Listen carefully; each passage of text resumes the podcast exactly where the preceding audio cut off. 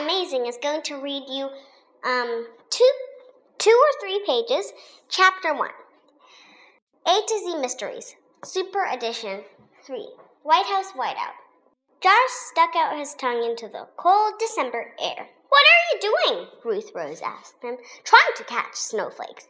Josh said, I'm hungry. Dink laughed at his friend. You'll freeze your tongue off. He said, Dink's full name was Donald David Duncan, but his friends called him Dink. Josh looked at his two best friends through the falling snow. Really? Ruth Rose nodded. She liked to dress all in one color, a different color each day. Today it was red. From her boots to her gloves to her knitted cap. Bummer, Josh said. The kids were in Washington, D.C. It was the week before it was the week before Christmas, and they had taken the train from Connecticut with Dink's father while the kids were sightseeing.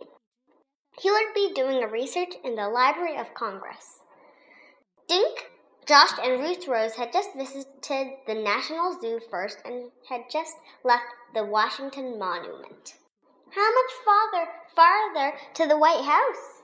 Josh asked as they trudged through the snow. It was six inches deep, covering the sidewalks, lawns, and most of their bo- boots.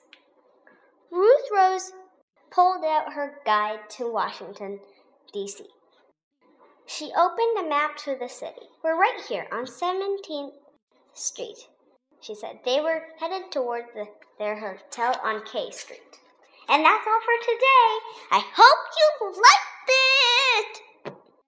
Hope you see you tomorrow. nước tương đà tay.